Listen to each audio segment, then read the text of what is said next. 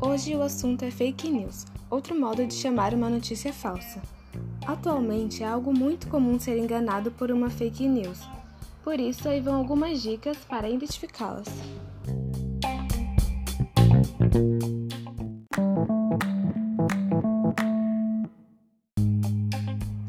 O primeiro passo é ler a notícia inteira, não apenas o título.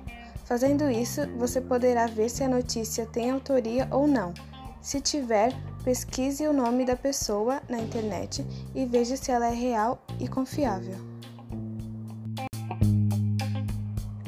Uma boa opção é pesquisar o título da notícia, porque talvez alguém já tenha a desmascarado, e isso facilitará a sua vida.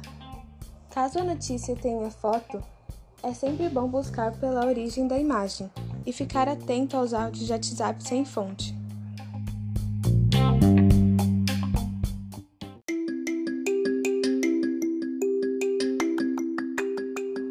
É muito importante desvendar uma notícia falsa, porque ela pode causar danos na sociedade, prejudicando a saúde ou causando uma preocupação desnecessária.